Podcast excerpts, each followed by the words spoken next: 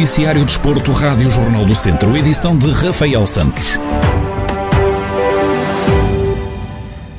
A Primeira Liga pode voltar a ter 16 equipas daqui a duas épocas. A Liga Portuguesa de Futebol Profissional reuniu com as sociedades desportivas do futebol profissional para apresentar as propostas de alteração de regulamentos. Se se confirmar, a principal liga de futebol em Portugal perde dois clubes, passando de 18 para 16 equipas. A Liga justifica esta medida com a sobrecarga dos calendários desportivos, tendo em conta a proximidade do Mundial 2022. Em cima da mesa está também a criação de um play-off entre o terceiro e o quarto classificado da segunda Liga, a ser disputado numa partida em casa do terceiro classificado. O vencedor desta partida irá jogar um segundo play-off frente ao 16º classificado da Primeira Liga, estando em disputa o acesso ao escalão máximo do futebol português. Estas propostas vão agora ser levadas ao grupo de trabalho regulamentar que se encarregará de apresentar as propostas para alteração dos regulamentos da Liga. E ainda pela Primeira Liga de Futebol, o Tondela vai receber no estádio João Cardoso o Porto, em jogo a contar para a jornada 26 do campeonato. Depois da primeira vitória da época fora de portas, no último duelo frente ao Vitória de Guimarães, os Beirões ocupam o nono lugar com 28 pontos. Já os portistas estão em segundo com 57. Em divisão ao confronto, Rui Cordeiro, comentador do Jornal do Centro, acredita que vai ser um jogo difícil para o Tondela, mas salienta que os Beirões podem tirar partido do desgaste dos jogadores do Porto que jogam hoje para a Liga dos Campeões. Será, sem dúvida nenhuma, sempre um, um, jogo difícil para, para obviamente, o, o Tondela. Aqui também poderá estar eh, a questão de, de, do Futebol Clube Porto jogar hoje para, para a Liga dos Campeões contra a Chelsea. Sabemos que estes, que estes jogos de grande exigência, como é a Liga dos Campeões, que retiram um bocadinho o foco uh, aos jogadores, mas acima de tudo que gera aqui muito cansaço, porque estes jogos de, da Liga dos Campeões são muito intensos fisicamente e, e psicologicamente, e há um desgaste natural dos jogadores. Um, e o tempo da recuperação, obviamente, que jogando hoje o Futebol Clube Porto e jogando já também sábado, é um tempo de recuperação muito, muito, muito curto, então ela pode aproveitar. O Tondela vai receber o Porto no próximo sábado pelas 6 da tarde no estádio João Cardoso. Relembrar que na primeira volta o Tondela perdeu no estádio do Dragão por 4 bolas a 3. E na impossibilidade de jogar no estádio do Fontelo, o Académico de Viseu vai disputar as últimas quatro jornadas da época na condição de visitado no Estádio Municipal de Aveiro. Ramiro Sobral, diretor-geral da SAD Academista, assume que é a SAD do Académico de Viseu quem vai suportar a totalidade dos custos. Em termos de custos, é o Académico Viseu, é a SAD do Académico Viseu que suporta os custos, quer das deslocações, quer da, quer da utilização do estádio, portanto, eh, através do protocolo estabelecido pela Câmara Municipal de Aveiro, portanto, será o Viseu SAD a suportar, suportar na totalidade a utilização uh, do estádio na sua totalidade.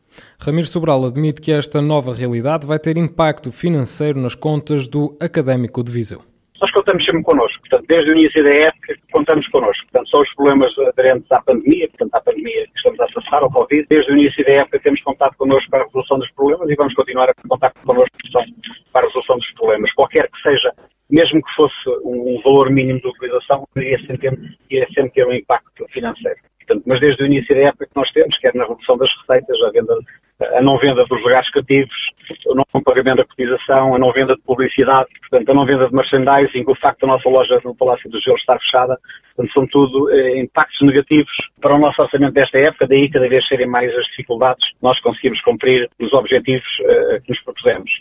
Os academistas só vão usar o estádio municipal de Aveiro no dia do jogo e antes de cada encontro têm direito a um treino de adaptação, à exceção da próxima jornada.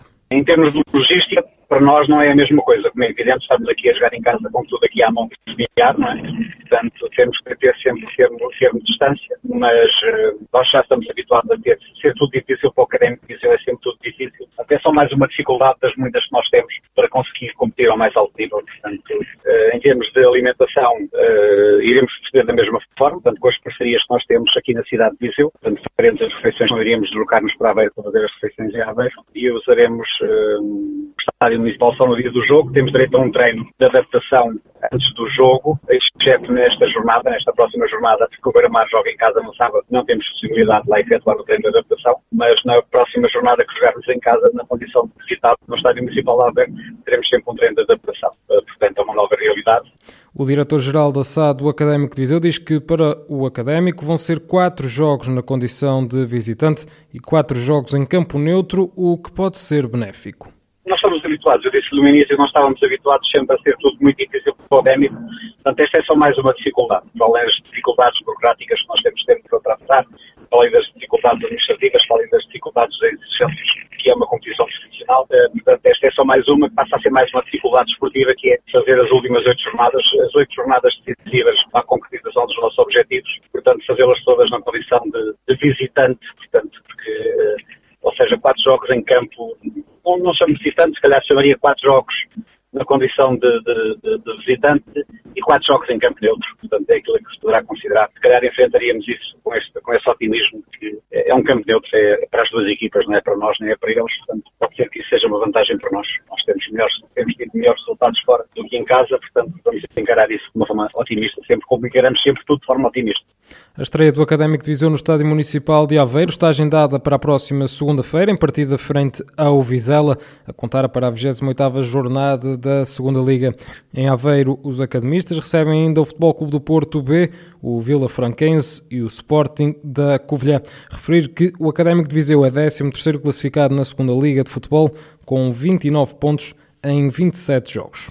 E a próxima temporada da Divisão de Honra da Associação Futebol de Viseu pode obrigar a alterações no modelo competitivo, com as descidas do Lusitano e do Mortágua e a subida de quatro equipas da primeira Divisão Distrital. A Divisão de Honra vai ter um total de 23 equipas. Carlos Agostinho, comentador da Rádio Jornal do Centro, admite que isto vai obrigar a que o campeonato se realize a duas séries e pode ainda haver a necessidade de subir mais uma equipa.